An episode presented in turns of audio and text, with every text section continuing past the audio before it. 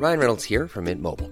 With the price of just about everything going up during inflation, we thought we'd bring our prices down. So to help us, we brought in a reverse auctioneer, which is apparently a thing. Mint Mobile unlimited premium wireless. Ready to get 30, 30, bit to get 30, bit to get 20, 20, 20, bit to get 20, 20, bit to get 15, 15, 15, 15 just 15 bucks a month. So, Give it a try at mintmobile.com slash switch. $45 upfront for three months plus taxes and fees. Promo for new customers for limited time. Unlimited more than 40 gigabytes per month. Slows. Full terms at mintmobile.com. Langosta literaria. Bienvenidos a un nuevo episodio de La Langosta Literaria. Estamos esta mañana con Marta Peirano, escritora y periodista española. Muchas gracias por estar con nosotros. Y Diego Salazar, periodista y editor peruano. Muchas gracias por estar aquí. Por favor, preséntense un poco. Vamos a platicar de sus libros más recientes. Estamos muy contentos de hablar esta mañana sobre Internet, sobre sus bondades, pero también sobre sus vicios. Internet hacia mediados de los 90, sobre todo finales de los 90, parecía la panacea, parecía que iba a cumplir quizás incluso, digamos, en las mentes más eh, esperanzadas las promesas de la Revolución Francesa. Parecía que nos iba a ofrecer realmente libertad, igualdad y fraternidad, ¿no? Parecía que nos iba a abrir las puertas de la conectividad, de la comunicación, abrir un montón de oportunidades. Y fue pasando el tiempo y no necesariamente ha sido así, pues, ¿no? Sigue siendo un lugar de muchas posibilidades, pero de repente empiezan a verse muchos, pues muchas zonas muy oscuras, pues, ¿no? Realmente muy oscuras. Bueno, Marta es, es autora de este libro magnífico, El enemigo conoce el sistema, publicado en debate, cuyo subtítulo es manipulación de ideas, personas, influencias después de la economía de la atención, en el cual habla, eh, bueno, de un panorama amplísimo sobre lo que ha ocurrido con Internet básicamente en la última década. ¿Por qué no nos cuentas un poquito, eh, a muy grandes rasgos, de qué va el libro y empezamos a hacer preguntas un poquito más puntuales y luego pasamos contigo, Diego? Primero, gracias, gracias por traerme. Llevo cuatro días en Ciudad de México y en realidad solo me apetece hablar de lo bonita que es, pero... Eh, hacia el final del podcast podemos hablar podemos, un poco de... Podemos ahondar sobre, sobre las, las bondades de la ciudad. Eh, el libro quiere ser un poco una explicación entonces, eh, hace un recorrido eh, de Internet, por Internet desde los inicios, explica un poco qué, qué objetivo cumplía ese proyecto, cómo ha evolucionado con el tiempo para convertirse en el proyecto humanista que todos tenemos ahora en la cabeza y cómo se desvió de ese proyecto humanista cuando en, durante la crisis.com a mí me gusta contar que cogió un hongo oportunista que ahora tiene muchos nombres, ¿no? Se llama eh, capitalismo de plataformas, capitalismo de la vigilancia, feudalismo digital, y que es básicamente no una tecnología, sino una lógica, un modelo de negocio que consiste en explotar de manera masiva los datos de los usuarios de las plataformas digitales para poder crear eh, algoritmos predictivos de inteligencia artificial capaces de predecir el futuro y por lo tanto manipularlo. Sí. Tú empiezas tu libro haciendo un comentario, bueno, y una analogía muy interesante. Empiezas hablando de cómo cuatro o cinco compañías, no recuerdo bien, eh, manejan una industria grandísima, con, eh, este, además eh, genera muchísimos ingresos que van directamente hacia ellos, que es la industria de los saborizantes y de, los, de la producción de, olores, pues, ¿no? que eso nos permite consumir una gran cantidad de productos que realmente no necesitamos, sobre todo alimentos, sobre todo comida chatarra, pues, ¿no? Que consumimos a grandes cantidades porque huele muy rico y porque sabe muy rico, pues, ¿no? Comemos cualquier cantidad de panecillos, de este, patatas fritas y demás, porque se siente muy bien comerla, porque nos da una gran cantidad de, energía, porque libera muchísima dopamina y nos volvemos rápidamente adictos a, a ella, pues, ¿no? Refrescos y demás, pues, ¿no? Eh, y dices que algo parecido pasa, está pasando ahora con Internet y en particular con las redes sociales. Eh, realmente estamos consumiendo una gran cantidad de contenidos, por llamarlos de alguna forma, que no nos alimentan de ninguna manera o que no necesitaríamos, eh, pero que nos hacen sentir muy bien eh, y lo hacemos porque estas herramientas, estas redes sociales están diseñadas para que estemos pegados el mayor tiempo posible a ellas, pues, ¿no? Entonces pasa algo muy similar con unos y otros. Por desconocimiento, no sabemos bien cómo manejarlas. Eh, uno pensaría que sabemos comer, pero no sabemos comer. Eh, uno pensaría que sabemos utilizar estas herramientas, pero no sabemos utilizarlas, a pesar de que pasamos pegados a ellas la mayor parte del día y que incluso buena parte de nuestra vida depende de ellas, de, de mandar mails, eh, el trabajo, la vida social, la vida sexual incluso, y tenemos un gran desconocimiento con respecto a unas y otras. Sin duda, es exactamente eso. Me pareció una analogía como muy buena porque, porque coincide en muchos aspectos, ¿no? Y me imagino que esto se puede llevar a otros aspectos de, de, otras industrias, pero en este caso es una industria que ha trabajado con mucha intensidad en hacer productos que generan adicción y que sin embargo, nos culpa a nosotros o ha trabajado también en culparnos a nosotros, sus consumidores, de esa misma adicción, ¿no? Es decir, la empresa que te, eh, yo qué sé, que compra la fórmula millonaria para hacer que un, un, producto que no tiene absolutamente ningún valor nutricional eh, te hackee el cerebro para que tú pienses que estás consumiendo algo que es bueno para ti, ¿no? Y que te genera energía y felicidad y tranquilidad y, bueno, pues todas las cosas que nos gustan, esa misma empresa luego es la que te vende los yogures light 0% porque si estás comiendo de más y tienes obesidad es porque tú no sabes controlarte, ¿no? En este sentido, eh, todo el fenómeno de la adicción a las redes sociales es un fenómeno que se vive desde lo individual y desde la falta de, como la falta de voluntad ¿no? Para, para, tener una relación más ordenada con los dispositivos. O sea, hay que entender que es una lucha absolutamente imposible de ganar, porque estas empresas tienen literalmente a las mejores mentes de nuestra generación, de todas las disciplinas posibles, trabajando literalmente para que pase eso. Ellos no quieren hacer adictos, lo que quieren es generar engagement, que es su principal motor de, de ¿no? de, de su economía. Pero la consecuencia directa es que nos hacemos adictos a estas, estas eh, aplicaciones, eh, bueno, pues eh, videojuegos, etc. Y la segunda cuestión es que la metáfora, ¿no? En este caso, mm. para mí la analogía es de que el aroma, que en realidad es menos de un 1% del total del producto, condiciona todo el producto de tal manera que si, le quitas el aroma sería incomible. ¿no?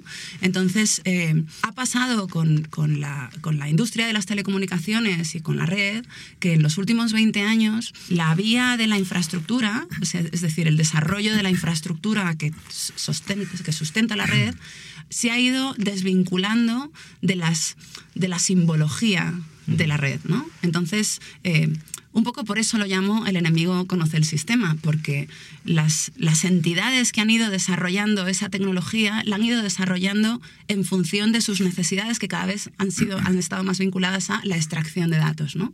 Que no es lo mismo que querer conectar a la gente o querer eh, crear una red que sea, eh, no sé, que sea resistente, que, sea, eh, que, no, que no se caiga nunca, que sea barata, etcétera, etcétera. Y sin embargo, en el espacio, o sea, se ha ido como sumergiendo en una oscuridad, ¿no? Ese desarrollo de las infraestructuras para que una cadena de metáforas, ¿no? En las que, por ejemplo, la nube es la más obvia, sustituye el conocimiento de cómo funcionan estas infraestructuras. Entonces, entonces, la evidencia es que tú te pones a hablar de Internet con la gente y tiene unos conceptos de lo que es Internet, cómo funciona, quién lo gestiona y para qué sirve, que no se corresponden en absoluto con la realidad, ¿no? No saben cómo funciona, no saben quién lo gestiona, no saben a qué leyes obedece. Y esto hace que sean muy vulnerables a lo que viene siendo una campaña de desinformación sobre Internet, ¿no? Que es que conecta a todos con todos, que es democratizante, que libera a los pueblos oprimidos, que... Y todo esto no tiene por qué ser verdad. Es más, en los últimos años, desde que Internet está dominado por una serie de plataformas digitales que han impuesto esta lógica de mercado, ¿no? de extracción de datos, cada vez es menos así. Y ahora lo estamos viendo con las campañas de manipulación durante las elecciones en distintos países, etcétera otra vez regresando, algo que utilizamos todos, todos los días y de lo cual depende buena parte de nuestra vida laboral, social y demás, eh, no lo entendemos en sus fundamentos más básicos. Incluso poder decir qué es Internet es algo que cuesta mucho trabajo. O sea, es una palabra que utilizamos todos los días y no es fácil decir qué es Internet. Incluso la diferencia entre Internet y World Wide Web no es vaya, no es asequible para la gran mayoría de las personas, pues, ¿no? Y sin embargo, como decías otra vez, las metáforas que giran en torno a Internet que utilizamos todos los días, nube, conectividad, te pone en contacto con la gente, esas creemos que, bueno, no creemos, las manejamos todos con cierta facilidad, pero no se corresponde con, vaya, con la con los fierros para, no ir más lejos, pues, ¿no? Pero bueno, ya para empezar a platicar eh, también contigo, Diego, tú eres eh, autor del libro No hemos entendido nada. ¿Qué ocurre cuando dejamos el futuro de la prensa a merced de un algoritmo? También eh, publicado eh, por debate en 2018 en Perú y en México en 2019. Eh, trata un tema bastante fin, pero muy enfocado al periodismo. también parecía que cuando, digamos, la prensa llegó a Internet a mediados de los 90, sobre todo a finales y principios del siglo XXI, sí iba a dar una liberación de la prensa, iba a ser más fácil publicar, más gente iba a tener acceso a los medios, pero digamos que no fue solamente el traslado de los medios impresos a, la pantalla, pues no, no fue solamente la ampliación del periodismo, sino que ya hacia cuando aparecieron estos nuevos actores, Facebook en particular, Google y demás, se empezó a, pervertir el asunto, pues, ¿no? Eh, porque entró en juego, como comentaba Marta, una nueva lógica, pues, ¿no? la, la lógica de una nuevo eh, modelo de negocio y entonces ahí empezó a cambiar la, eh, la jugada, pues, ¿no? Porque era competir por la atención del público y no siempre se compite por la atención del público de la mejor manera, es decir, no generando mejores contenidos, sino generando contenidos más sabrosos, por llamarlo de alguna manera. Sí, bueno, con Marta hemos bromeado alguna vez que nuestros libros deberían venderse en pack. Sí. Porque el mío es una aplicación de muchos de los conceptos y de esta, lo, hablábamos antes, es una historia de Internet y como ese, esa historia que en efecto tenía, prometía un final feliz, se desvió en algún momento, ¿no? Y en No hemos entendido nada, lo que yo intento hacer es explicar cómo esa desviación ha generado cambios drásticos y dramáticos y de los que todavía no somos del todo conscientes, no solo el público en general, sino sobre todo quienes nos dedicamos a los medios, ha generado cambios fundamentales en la manera en que los usuarios consumen información o en los que todos consumimos información y eso a su vez ha generado cambios que a mi modo de ver en este momento son más negativos que positivos, aunque esto evidentemente es discutible y yo intento discutirlo en el libro también, en la forma en que quienes hasta hace muy poco eh, detentábamos el monopolio de la atención del público en lo que a información se refiere, que eran los medios de comunicación, eh, la forma en que producimos esa información ha cambiado, yo creo que a peor en algunos casos o en muchos casos, y sobre todo el impacto del alcance. ¿no? Hablabas bien de cómo en el inicio de Internet, o más bien en el momento en que Internet se masifica, que dependiendo del mercado, pues oscila entre principios mediados de los años 90, finales de los años 90, en algunos otros mercados a principios de los años 2000. Internet ofrecía a los medios y a los periodistas, pues por un lado, una promesa de una audiencia infinita, eh, lo cual nos hizo olvidar algo muy, muy importante, a lo que voy a volver ahora, y esa promesa de una audiencia infinita creó un malentendido y es que los medios que venían de un mundo offline, al pasar a Internet y ante esa promesa de una audiencia cada vez mayor, pensaban que iba a ser muy sencillo trasladar el modelo de negocio, que era un modelo de negocio establecido, que era absolutamente transversal a todos los medios de comunicación del mundo, con excepciones muy puntuales como los medios estatales el modelo de negocio ad-driven o de pago por anuncios que nace a mediados del siglo XIX en Nueva York. Esto, como hemos podido ver ya, no ha ocurrido. Y el libro es un intento por entender pues, por qué no ha ocurrido y sobre todo cómo es que eso ha influido y ha hecho peor nuestras condiciones de trabajo, la manera, buena parte del periodismo que producimos, la relación con la entre medios y audiencia que cada vez es peor, etcétera, etcétera, etcétera. Y eso fue, digamos, entonces atribuyes a estas dificultades no solamente la entrada de redes sociales y de Google, sino, digamos, Internet en sí mismo eh, tenía condiciones que... Yo creo que la industria de medios ha sido una industria tradicionalmente muy anquilosada. Es una industria que siempre se ha negado al cambio. No hay que olvidar que, por ejemplo, el Washington Post tuvo la oportunidad de invertir bastante dinero. Bueno, en realidad en ese momento era poco dinero en Facebook y no es el único caso. A lo largo de los últimos 30 años de la historia del periodismo ha habido varios hitos puntuales en el que eh, los principalmente los periódicos que eran, digamos, el, punto más prestigioso de la industria de medios, han tenido oportunidades de adaptarse tecnológicamente y no lo han hecho. Y no lo han hecho, yo creo, por una sencilla razón. El negocio era extremadamente rentable. Sea, delirantemente rentable, ¿no? Y eso hizo que se construyeran estructuras muy anquilosadas, muy renuentes al cambio, y que cuando aparece Internet, y primero Internet y luego el Internet social, con su consecuencia no natural, pero que estamos viviendo, que es el, capitalismo de plataformas, o el término que prefieran, primero que nada ha destruido nuestro modelo de negocio. ¿no? Dicho esto, es muy fácil culpar a Facebook y Google, y de hecho los periodistas vivimos haciéndolo, y yo creo que eso es un error, porque si Google y Facebook han contribuido a destruir el modelo de negocio que sostenía la prensa, ha sido con la completa y en muchos casos desinformada complicidad, de las personas que toman las decisiones en los medios. ¿no? Y yo creo que es importante señalar esto, las personas que toman las decisiones en los medios, porque cuando la gente o la audiencia en general, incluso los propios periodistas, criticamos lo que ocurre en Internet, en los medios, muchas veces decimos, ah, es el becario, ¿no? o, este o son los, los millennials. Y yo creo que esto es un... Bueno, cualquier persona que haya pisado una redacción sabe que esto es una soberana estupidez. Claro. Porque eh, todos los medios, por muy pequeño que sea, tienen una estructura de funcionamiento y un sistema de producción.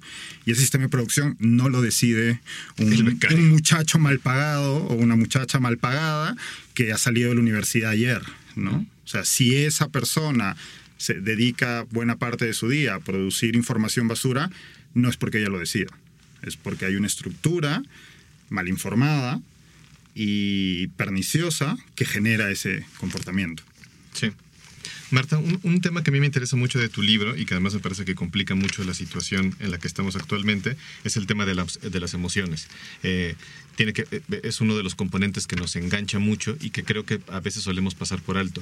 Eh, realmente las, las, redes sociales, que es uno de los componentes em, principales de Internet actualmente. Algo de lo que más consumimos en este momento en Internet es redes sociales, más que eh, cualquier otra cosa. El otro día leí una, una, estadística de lo que más, cuando prendemos el teléfono, eh, antes que ver eh, una página de Internet o antes que consultar cualquier otra cosa, a lo que nos vamos directo es una aplicación y principalmente una aplicación de redes sociales, pues, ¿no?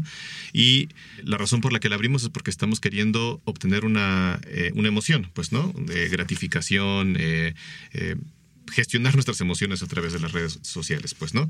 Y esa es realmente la, herramienta con la que trabajan estas eh, pequeñitas... El recurso natural, en realidad. Exacto, las pequeñitas máquinas generadoras de adicción, pues, ¿no? Y que nos mantienen pegadas al dispositivo y a través del cual pueden estar rastreando nuestro comportamiento en Internet. Eh, ¿Podrías comentar un poquito más acerca de este, este tema tan delicado? Eh, una o sea, esta emoción a la que tú aludes es, es, es, en realidad eh, la felicidad que te da el chute de dopamina, ¿no? Se llaman loops de dopamina. Entonces tú cuando esta cosa que nos pasa a todos de sacar el teléfono y empezar a toquetearlo sin saber exactamente por qué, ¿no? Que es algo que en realidad nos pasa cada vez que sentimos una pequeña incomodidad, ¿no? Nos quedamos parados delante de un semáforo, no sabemos muy bien qué hacer con, yo qué sé, estamos escribiendo algo, a mí esto me pasa mucho, estamos escribiendo algo y de repente nos atascamos, ¿no? Porque hay una idea que en la cabeza parecía muy clara y de repente te pones a escribirla y no te sale. Entonces, ¿qué haces? Sacas el móvil y te pones a toquetearlo. ¿Por qué? Porque ese es tu chute de dopamina. Y la cuestión es que Primero, como hemos dicho antes, las aplicaciones están diseñadas por equipos de 150 personas que han sido literalmente gente traída con helicóptero desde las universidades más prestigiosas, eh, que tienen los currículums más impresionantes y que podrían estar probablemente resolviendo los grandes problemas de la humanidad, pero están encerrados en un edificio bellísimo, rodeados de comida maravillosa y de servicios exquisitos. Y con los sueldazos. Y con sueldazos, claro. Eh, es, es, muy difícil resistirlo. Y lo que es más importante, rodeados de genios como ellos, ¿no? que es el sueño húmedo de cualquier persona intelectualmente ambiciosa. Claro, es súper estimulante. Y... Exacto. Es un lugar donde, se, donde los equipos que trabajan pues son psicólogos, antropólogos, diseñadores, programadores, programadores, o sea, especialistas en el comportamiento humano de todas las ramas, ¿no? De la historia, de... Y entonces... este tema es muy importante porque podrían estar curando el cáncer, pero no sería quizás ni tan divertido, ni le estarían pagando lo mismo, ni sería incluso quizás intelectualmente tan estimulante porque no estarían en ese ambiente como de eh, juego hiperespacial, ¿no? no sé cómo decir. De Harvard, Exactamente, o sea, este, este, desarrollo corre paralelo al desprestigio de las universidades y a la falta de recursos públicos para la investigación. O sea, en el momento en el que tú mm, estás llevando un laboratorio donde no hay equipo, no hay personal y no hay, mm, no hay personas preparadas, una oferta como esa es simplemente irresistible porque, ¿no? porque tu, tu digamos, tu, tu vida está eh, abocada a eh, el fracaso en unas condiciones así, ¿no? Por eso hay tantas fugas de cerebros en ciudades mm, europeas, sobre todo, ¿no? Porque la universidad, después de la crisis, eh, ha caído en, gran desgracia. Entonces, eh, lo primero, son aplicaciones que están diseñadas por personas excepcionales eh, y excepcionalmente motivadas, por eso, porque están rodeadas de genios como ellos y además están súper bien pagadas en un sitio súper bien equipado. Y la segunda cuestión es que estos equipos han descubierto rápidamente que el diseño más adictivo que había hasta ahora eran las máquinas tragaperras. Las máquinas tragaperras son extraordinariamente adictivas porque han descubierto que la manera de generar adicción es crear loops de dopamina muy cortos. Entonces, antes una máquina tragaperras, ¿no? Pues, eh, pues yo qué sé, pues jugabas un juego cada, no sé, cada tres minutos o cinco minutos. Ahora una máquina de tragaperras moderna tiene no sé, como 500 juegos y estás jugando muchos a la vez, con lo cual son capaces de comprimir unos 1000 juegos en una hora. Y eso significa que tú estás jugando a 5 o 6 a la vez y siempre hay un juego en el que estás ganando, ¿no? O sea, puedes estar perdiendo dinero como mm, así a lo ancho, pero siempre hay un juego que te está dando el ding dong ding que te genera tu loop de dopamina, ¿no? Es que me, piden que expliques cuál es el, el, nombre en español mexicano de máquina tragaperras, pero ahora lo olvidé. Tragamonedas. Tragamonedas, exacto. el tragamonedas. Que, jalas así la, palanca. Un jackpot, ¿no? Un jackpot, ajá. Y de hecho hay un diseño, o sea, hay una, hay una característica de prácticamente todas las eh, aplicaciones que usamos que está extraída directamente de la máquina de tragaperras, que es este gesto que haces con el dedo gordo para bajar los contenidos. El swipe famoso, ¿no? El, swipe. El swipe es una traducción directa de el gesto que haces con la mano para bajar la palanca de la máquina tragaperras, que a su vez es un gesto completamente innecesario porque las marcas las tragaperras son ordenadores. Claro, son digitales. y está diseñado para que tú, para que tu cerebro piense que tiene control sobre el resultado del juego, que es como si fuera un, como si jugaras al baloncesto, ¿no? Lo cual a tu cerebro le dice que que puedes, controlar de alguna manera que puedes aprender a hacerlo bien. Es decir, que si juegas las suficientes veces, puedes entender el juego y por lo tanto empezar a ganarlo. como si fuera póker. Como si fuera un póker, exacto. Cuando en realidad el juego está es diseñado. absolutamente aleatorio. Exacto, de manera. No, no es aleatorio. Ah, no es aleatorio, está calculado para que haya un. Está, está diseñado, está prediseñado para engañarte. Está diseñado para engañarte cuando. o sea, además. Claro, como vivimos en el mundo de la inteligencia artificial hiperconectada, cada máquina tragaperras está aprendiendo de ti y se lo está contando a todas las demás.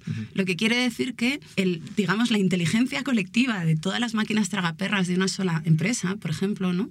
sabe exactamente cuál es el punto por tu manera de mm, gesticular con la máquina, ¿no? De, tirar tu fuerza, tu, eh, no sé, tus ritmos, etcétera, etcétera, cuando estás a punto de abandonar porque estás harto de perder, ¿no? Y entonces te tira un, lo que ellos llaman un, near miss, o un premio pequeño o un near miss, que es como, como, como que casi le das, ¿no? Y eso significa que estás a punto de empezar a hacerlo súper bien, lo cual es mentira. Pero bueno, total, que cuando hacemos el swipe, en realidad llevamos, estamos usando una pequeña que nos genera un chute de dopamina cada vez que baja un nuevo contenido.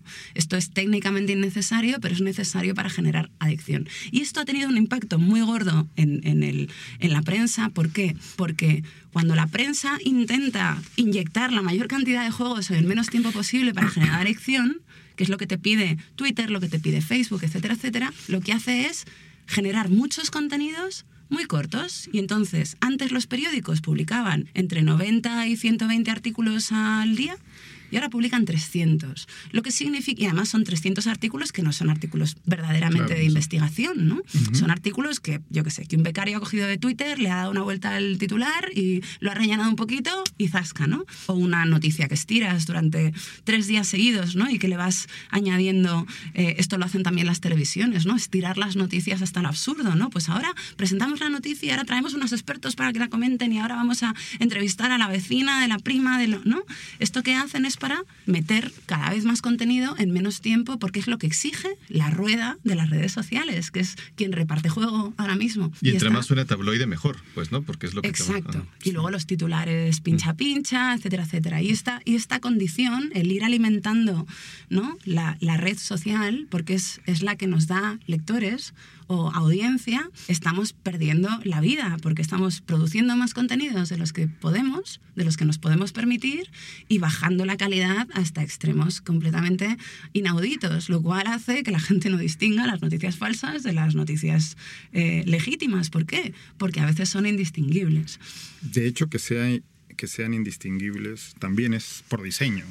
O sea, la idea de contenido que nace, que es un término que nace en el marketing y trasladamos a todo, gracias a Facebook, todo lo que está en Facebook y de hecho todo lo que está en Internet es contenido.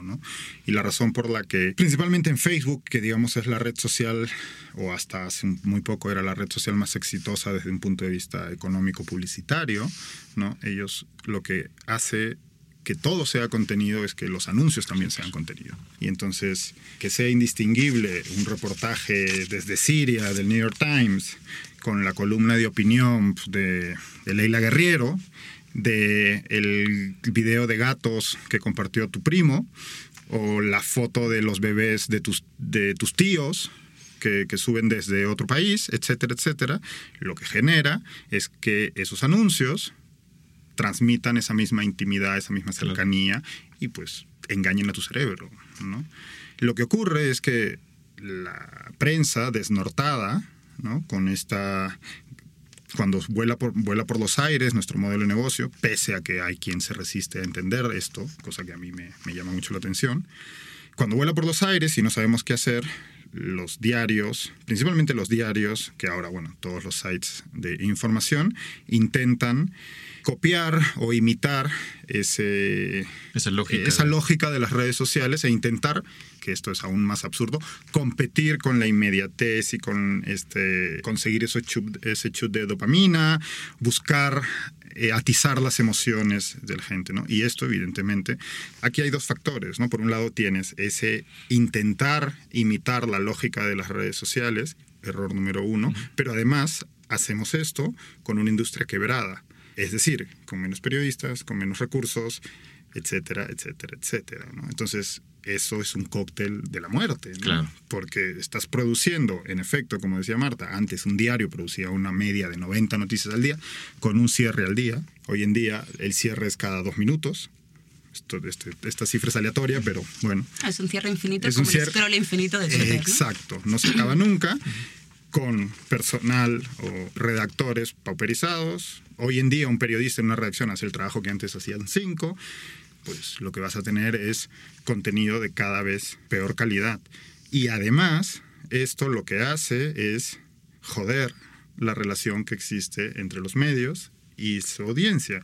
Porque si tú provees constantemente de basura, ¿no? A alguien, ese alguien, si bien la va a consumir, porque hoy en día somos todos adictos a la basura informativa, eso no va a hacer que deje de despreciarte, porque de hecho te va a despreciar más porque sabe que le estás dando basura, ¿no? Y no se va a enfadar con Facebook porque le dé basura. Se va a enfadar con las grandes cabeceras que son, digamos, representativas, que tienen un nombre, que los periodistas son tales, etcétera, etcétera. Y luego en este panorama es difícil tener una digamos, una visión optimista, pues, ¿no? Eh, y si bien el problema no es Internet, como decíamos al principio, eh, quizás también por desconocimiento el, el enojo, digamos, o, el, pesimismo es fácil dirigirlo hacia Internet, o por lo menos desde una eh, perspectiva menos informada. Pues, ¿qué podemos hacer para, para intentar eh, tener eh, un poco de esperanza? Pues, ¿no? En el caso concreto del periodismo, si el problema fue no replantear desde un inicio un modelo de negocio distinto y tener un poco más de flexibilidad, y ahora la solución, o solución entre comillas, fue abocarse al, modelo de negocio eh, de la atención, que evidentemente no fue, quizás buscar una vía intermedia, ¿cuál podría ser? Bueno, hoy en día varios de los grandes medios que, digamos, han mantenido el tipo en, estos últimos años están abocados a un modelo de suscripción. Bueno, evidentemente quien puede hacerlo es quien ha mantenido el prestigio en los últimos años y en Internet todo tiende al monopolio. todo negocio en Internet aspira a ser la plataforma en la que te produce esa sensación de, voy a inventarme una palabra, de completitud y de necesidad. Y además de formar parte de un equipo. Esto es más o menos la fórmula para ser exitoso en Internet. No la apliquen porque no les va a salir, porque no tenemos el ejército de genios que tienen las grandes empresas de Silicon Valley. Ese pequeño detalle. Ese, ese pequeño detalle, ¿no? Pero esto tiene un problema y es que son muy pocos los medios que están en disposición, por un lado, de invertir la cantidad de dinero necesaria, por otro lado, que han conseguido mantener ese prestigio y esa confianza de parte de una audiencia, que además es una audiencia cada vez menor no solo no se cumplió el sueño de la audiencia infinita, sino que una de las consecuencias naturales, y esta sí es natural, de las redes sociales y de crecimiento de Internet en el mundo es la atomización de las audiencias. ¿no? Antes existía una audiencia tipo, así como existía un televidente tipo al que se apelaba, ¿no? y este, había que intentar ser lo menos... Eh, controversial posible para apelar a la mayor cantidad de audiencia, que de hecho ese era también de alguna manera el modelo de negocio de los periódicos. Aquí vuelvo a lo que les decía al inicio. ¿no? Nos hemos olvidado de dos cosas fundamentales en el negocio de la información.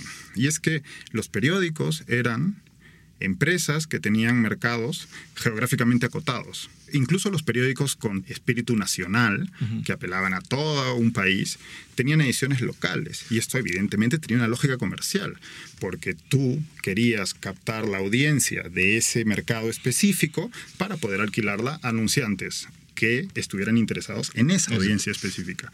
Entonces, el diario o las revistas era un paquete informativo.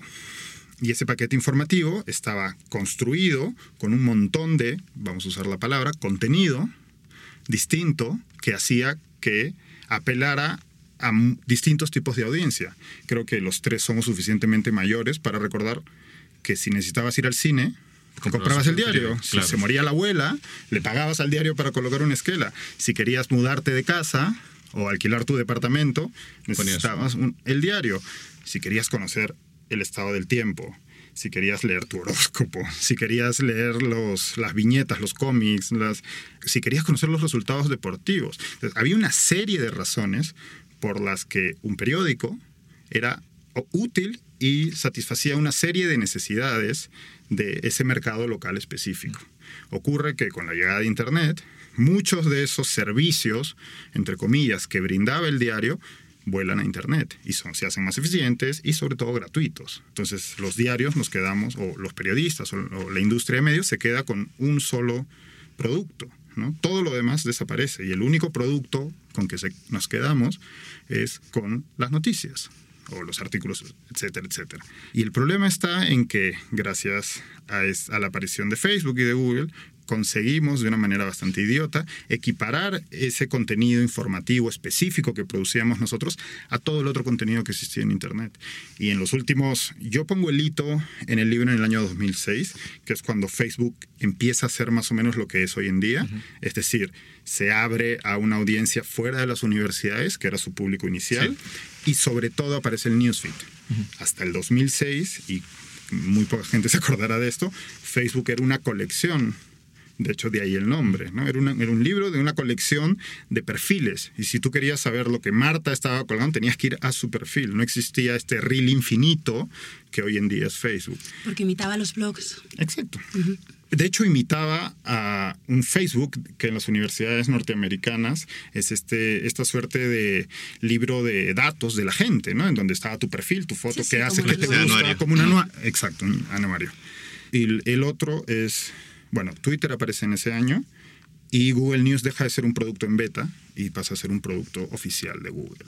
Entonces, en los últimos 13, 14 años, que es el tiempo que ha transcurrido, ese cambio ha ocurrido a una velocidad tal que hemos sido incapaces de prever y además hemos participado de él. Y de reaccionar. y de reaccionar, porque hemos intentado subirnos a ese, a ese, a ese tren de, tendencias, cambiantes. tendencias cambiantes. Hemos intentado imitar ese reel infinito, hemos intentado imitar la velocidad absurda con la que se producen contenidos, porque claro, Facebook tienes a todo el planeta produciendo contenido para Facebook, mientras que en una redacción, pues cuántas personas hay, ¿no? Claro. Yo creo que has dado dos claves ahí, porque es verdad que, o sea, en el momento en el que Facebook eh, crea la cascada de noticias, que en aquel momento son noticias que están produciendo, en teoría, tus amigos Tus de amigos, Facebook, que a lo mejor son solo, no sé, 5.000 personas, ¿no?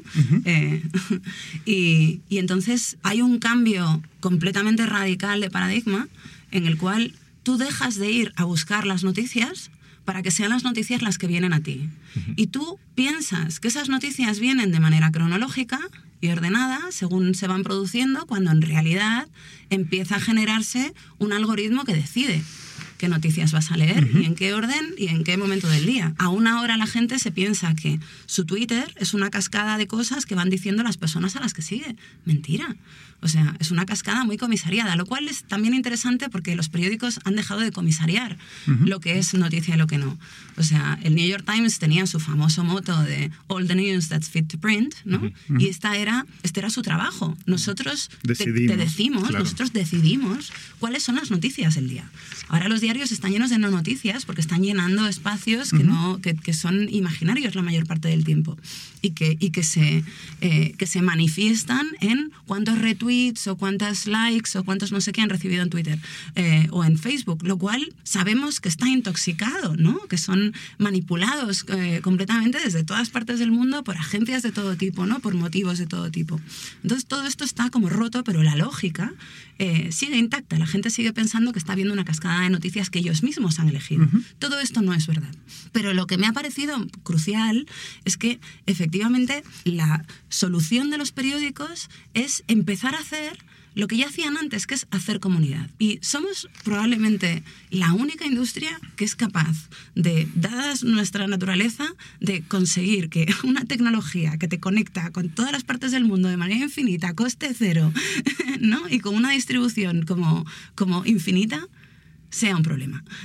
Sí, es decir, no- nos hemos equivocado, ¿por qué? Porque la característica principal de, la- de las plataformas digitales es que llegan y te dicen, tienes un problema, pero yo te lo voy a resolver. ¿Por cuánto? Casi nada. O sea, yo tengo unas publicidades, tú me traes unos contenidos, yo te resuelvo tu problema, tú me resuelves el mío y todo queda en paz. ¿Qué pasa? Que te ha robado el negocio. Pero ahora mismo que verdaderamente, o sea, yo soy optimista con el periodismo, sobre todo porque pienso que el mejor periodismo está ocurriendo. Lo que pasa es que no Yo está ocurriendo los, en los periódicos, está ocurriendo en otros sitios. Pero también veo que nos enfrentamos a un futuro lleno de retos, ¿no? Principalmente vinculados al cambio climático y al bueno, pues el auge de la ultraderecha, etcétera, etcétera. Y creo que ahora mismo hay una falta como eh, muy grave de instituciones que nos permiten relacionarnos con nuestros vecinos, ¿no? Hacer comunidad. Pues antes estaba la iglesia, antes la gente llevaba a sus niños al colegio que estaba al lado de su casa, con lo cual se relacionaba con los vecinos porque sus hijos lo hacían, ¿no? Eh, ahora no pasa ninguna de estas cosas, porque tú llevas a tus niños al colegio que coincide con tus valores y tú vives en el barrio que se corresponde a tu estatus económico y cultural y te relacionas con personas que no son las personas que tienes alrededor, ni siquiera tu familia. Son personas que son parecidas a ti, que leen las mismas noticias, que les gustan los mismos discos, yo qué sé. Y esto es romper la comunidad. O sea, nos han dividido. no sabemos quién nos rodea, no sabemos quién se enfrenta a los mismos retos que nosotros. Y yo creo que la gran oportunidad de los medios es volver a ser esa A servir fun- una hacer comunidad. esa función que construye comunidad. y, y hay ejemplos ya. Yo recuerdo, por ejemplo, que Univisión, cuando Puerto Rico fue mm, arrasada por dos huracanes en 2017, eh, bueno, pues Univisión, eh, que es un, un medio hispano, pero que está en Estados Unidos, tenía muchos puestos de comunicación en la isla que por motivos que ahora mismo se me escapan, eh, muchos seguían en funcionamiento, ¿no? Y entonces se convirtió en un medio de comunicación entre los familiares que no sabían dónde estaba su gente en la isla y la gente de la isla que podía ir allí y comunicarse, ¿no? Y construyeron un operativo que ocupó todos sus recursos durante un largo periodo de tiempo, pero entendieron que ante esta situación excepcional eh, tenían que convertirse en un medio excepcional. Y yo me imagino, o sea, yo si yo fuera un familiar de una persona desaparecida en Puerto Rico que ha conseguido saber que está viva gracias a ese medio de comunicación, no me imagino leyendo jamás ninguna otra cosa. O sea, hay oportunidades infinitas de construir comunidad. Lo que pasa es que tienes que querer escuchar a, tus, eh, a tu audiencia y no espiarla. Pero además, históricamente, el periodismo y los periodistas hemos eh, hemos estado encerrados en una absurda superioridad moral. No hemos tenido la intención de acercarnos a nuestra audiencia, al punto de que la hemos despreciado. ¿no? Esto evidentemente ya era una tontería en el mundo offline. En el mundo digital es completamente absurdo y contraproducente. Y además porque nunca hemos tenido tantas herramientas para poder acercarnos a esa audiencia. Y en efecto, una de las cosas claves que decías antes es que los medios hemos renunciado a nuestro criterio editorial. Una de las funciones de un medio era decidir qué se publicaba. Y esto que tenía también sus críticos, ¿no? Con la teoría del gatekeeper, ¿no? Los, medios deciden qué es noticia y de esa manera manipulan, lo cual podía ser cierto en algunos casos y de hecho lo era, lo era pero a la vez los medios decidían que era importante para una comunidad, porque además estaban imbricados en esa comunidad. Hoy en día ya no. Y de hecho, una de las grandes desgracias de la crisis de la industria es la desaparición de medios locales, ¿no? donde los políticos locales ya no tienen la supervisión de un periódico al que le importa, donde la comunidad no tiene a dónde recurrir cuando quiere denunciar una injusticia, etcétera, etcétera. Esto también tiene que ver con el vínculo generalmente tóxico que tienen los medios grandes de comunicación con, con la política, ¿no? Sí, por supuesto. y claro, ahora la política es evidente que está en un estado lamentable eh, de polarización absoluta, de mm, apelación a las emociones y no a las razones, ¿no? Si el periódico es un proyecto humanista y, digamos, eh, ilustrado, ¿no? Que entiende que informar a la población es importante para la democracia, etcétera, etcétera, pues en este caso es un vínculo que no, solo nos perjudica y, y, que está diseñado para destruir comunidad, no para crearla. Yo creo que hay que, hay que revertir ese proceso rápidamente. Sí, lo hemos visto en Estados Unidos. ¿no? Sí. A partir del año 2016, buena parte de la cobertura de gran parte de los medios de comunicación se ha centrado en Washington y, en lo, que, hace y deja de hacer y lo que hace y deja de hacer Trump. ¿no? Esto ha tenido algunos eh, algunas consecuencias positivas para algunos actores dentro de la industria, pero para la gran mayoría, de hecho, ha sido un desastre, porque precisamente ha ahondado la grieta en la relación entre audiencia y medios. Y, esa relación es fundamental. Y de hecho va a ser cada vez más fundamental porque evidentemente con un modelo de negocio quebrado e inexistente, el pago por anuncios, varios de estos medios van a, están empezando a recurrir a sus lectores, ya sea a través de un, colocando su contenido detrás de un paywall o como hace el Guardian, por ejemplo, pidiéndole a su comunidad, ok, nosotros queremos que nuestro periodismo siga llegando a la mayor cantidad de gente posible, te necesitamos. ¿no? Y esto solo lo puede hacer quien tiene una comunidad. O sea, un medio que está disparando al aire y que está replicando la información que pesca de Facebook. O sea, tú no puedes pescar información de redes sociales y, no procesarla de ninguna manera para luego ir a Facebook a decirle a esos usuarios, mírame y págame, ¿no? Es, un, es un absurdo. Totalmente no una última cosa. Eh, es verdad además que este tipo, o sea, las herramientas que ofrece Facebook, por ejemplo, para hacer campaña política, favorecen que la campaña política sea siempre de tono general, ¿no? Y esto lo vimos ya en las midterms en Estados Unidos, cuando de repente hubo un montón de elecciones, pues yo qué sé, pues al, dirigir los bomberos, ¿no? El colegio de no sé dónde. Y, toda, y todas esas campañas que se hicieron eran campañas que hablaban del ISIS, ¿no? Como de cosas muy poco locales y siempre se ha dicho que la verdadera política es la política local y esa política se está destruyendo. Casi de la misma manera pienso yo que el periodismo nacional, que siempre ha sido un periodismo muy, muy de, eh, de sociedad, ¿no? de hospitales, colegios, servicios, economía, se ha convertido en política de partidos. Y ese periodismo y, de política de partidos ni siquiera es sobre la política, porque la política de partidos no es política, es telenovela. Es sobre la carrera de caballos. Exacto, no tiene nada que ver con la política. Sí, competencia y, confrontación. Y entonces la política también se ha vinculado de la política. Hoy veíamos, por ejemplo, que las, eh, las elecciones en Kansas, ¿no? que eran unas elecciones como donde el, gobernador actual era la persona más despreciada de la política estadounidense porque había dicho cosas horribles sobre los profesores y una larga etcétera de cosas, estaba haciendo una campaña sobre el impeachment. ¿no? Porque Kansas es un estado que es muy, es muy rojo, ¿no? Es muy, muy republicano, muy conservador. Votaron a Trump como casi más que nadie. Y entonces la campaña que estaba haciendo este señor eh, era una campaña sobre Trump. Y de hecho fue Trump a decir, bueno, este gobernador es un poco pain in the ass, dijo, ¿no? Pero, pero es un tío que solamente, solamente da por culo cuando, cuando quiere cosas para Kansas. Y cómo esa política local, ¿no? Ha desaparecido completamente para eh, ocuparse de los grandes temas porque son los que ocupan las redes sociales. Del gran pequeño tema que es el impeachment, bueno, es porque todo se reduce a eso. Exacto, es como no votéis por el candidato demócrata que está ofreciendo servicios sociales que os interesan, sino votad en su contra porque su partido está intentando eh, dar un golpe de Estado e impeachar al presidente. De es la lógica del tribalismo que, que, las redes sociales ayudan a construir. ¿no? Sí. El tiempo se nos fue rapidísimo, ya tendremos que cerrar porque sí, ¿no? se nos fue volando. Un buen rato. Ojalá pudiéramos continuar esta charla, pero bueno, me gustaría cerrar con eh, dos preguntas que vienen de dos libros afines a los suyos también y para intentar encontrar o un poco de esperanza o un cierto eh, atisbo de, solución. Eh, le comentaba a Marta el otro día que Alessandro Barico publicó un libro un tanto extraño relacionado The Game, Game exacto, ¿no? Y él eh, empieza diciendo que la revolución tecnológica que vivimos actualmente solo se puede comparar en magnitud en cuanto a revolución cultural a lo que fue en su momento la ilustración o el, romanticismo.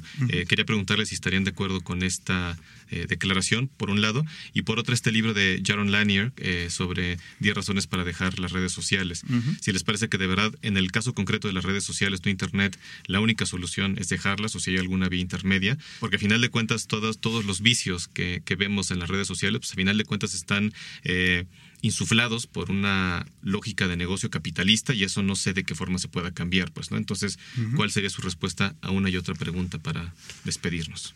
Bueno, mi respuesta a la primera pregunta es definitivamente sí, porque si todas estas revoluciones tienen que ver con, digamos, la ampliación del marco de influencia a sectores más amplios de la sociedad, ¿no? Pues yo qué sé, pues ya no solo la Iglesia puede imprimir libros, ¿no? Pueden imprimirlo también las pequeñas editoriales burguesas de ¿no? de la aristocracia pequeña. Eh, no solamente los jesuitas pueden leer esos libros, ¿no? porque ahora estamos enseñando a leer a los hijos de los campesinos. Y es decir, en este caso lo que se ha ampliado es el margen de publicación. ¿no? O sea, ahora todos podemos tener una imprenta. Esta idea de que eh, la libertad de prensa es para quien tiene una prensa, pues ahora todos tenemos una prensa. Otra cosa es que el poder de distribución y de gestión se esté concentrando en un número muy pequeño de empresas. Pero esto no es un problema intrínseco de Internet, esto es un problema político, que se tiene que resolver de manera política.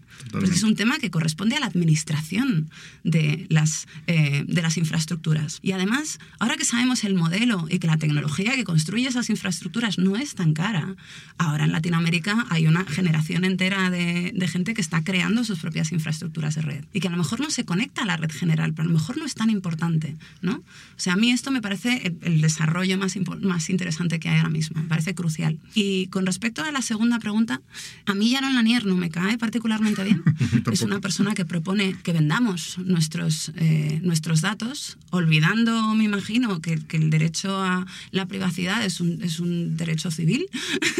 y que renunciar a él es, o sea, es una decisión importante porque con él se van todos los demás derechos civiles, eh, porque van en pack, no puedes renunciar a uno selectivamente.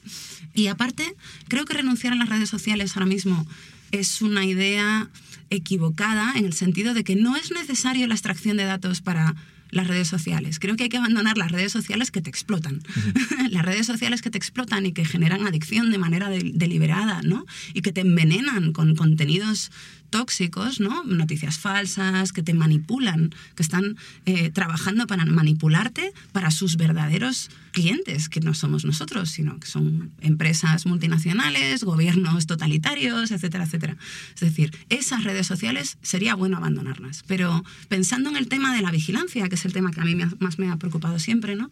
Eh, ahora mismo tú puedes literalmente quemar tu teléfono, tirarlo al mar, irte a vivir al monte en un lugar donde no haya nada, y aún así eres parte del problema.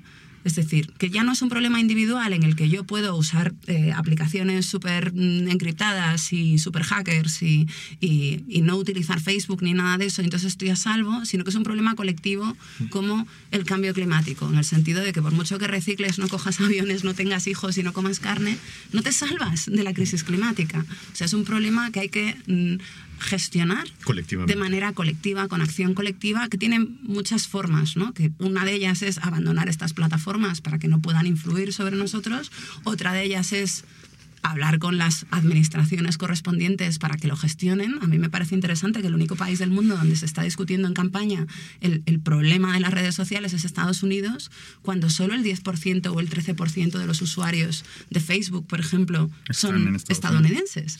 Es decir, el resto estamos literalmente ignorando el problema.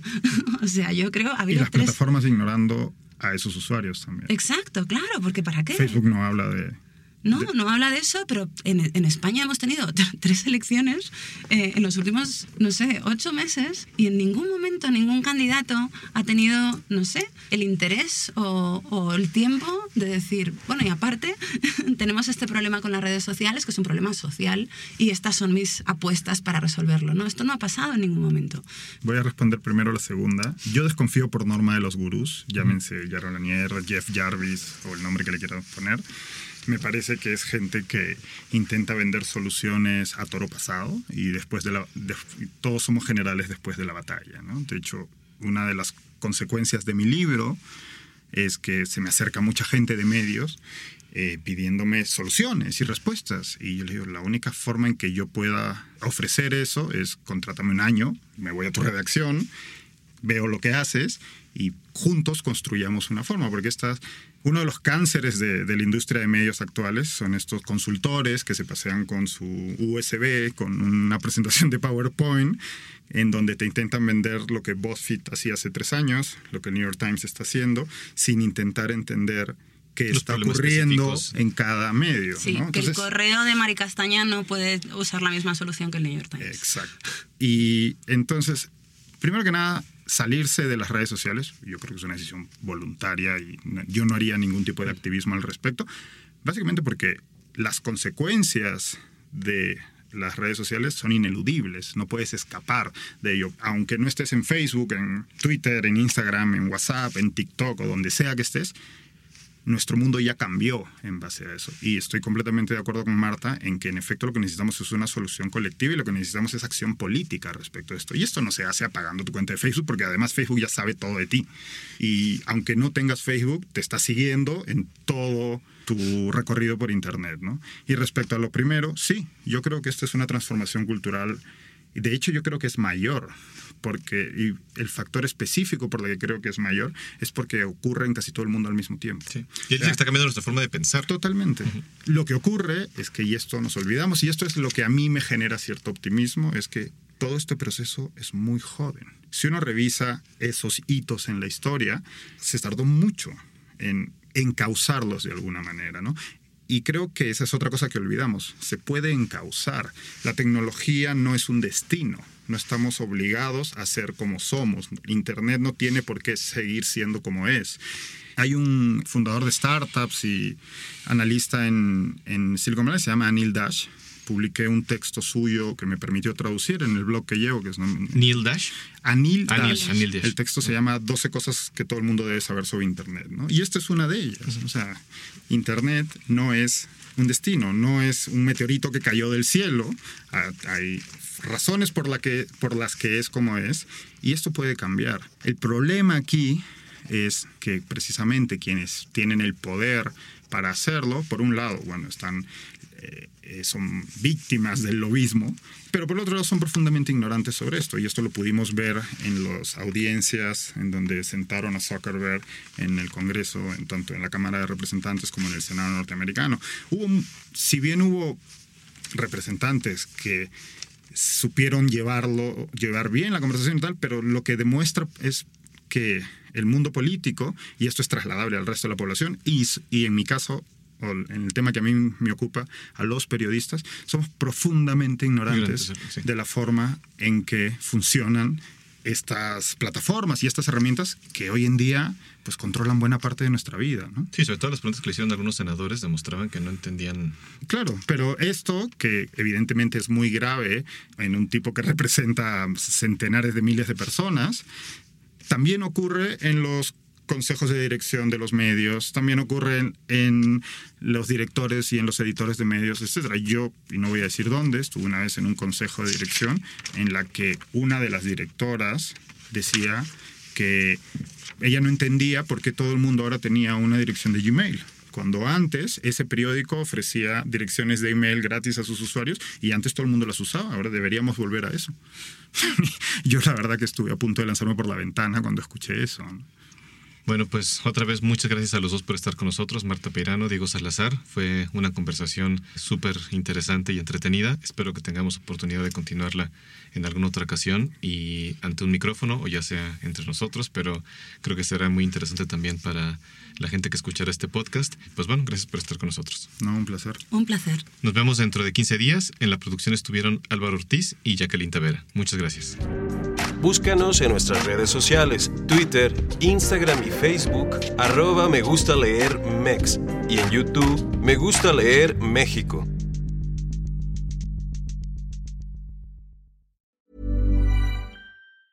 Hey folks, I'm Mark Marin from the WTF podcast and this episode is brought to you by Kleenex Ultra Soft Tissues your ally to help tackle your allergy symptoms this season. I love the change of seasons, but nobody loves pollen and all those other things floating in the air that make you sneeze during this nice weather. Kleenex Ultra Soft tissues are hypoallergenic and allergist approved. So fight back against watery eyes and runny noses without worrying about irritating your skin. For this allergy season, grab Kleenex and face allergies head on.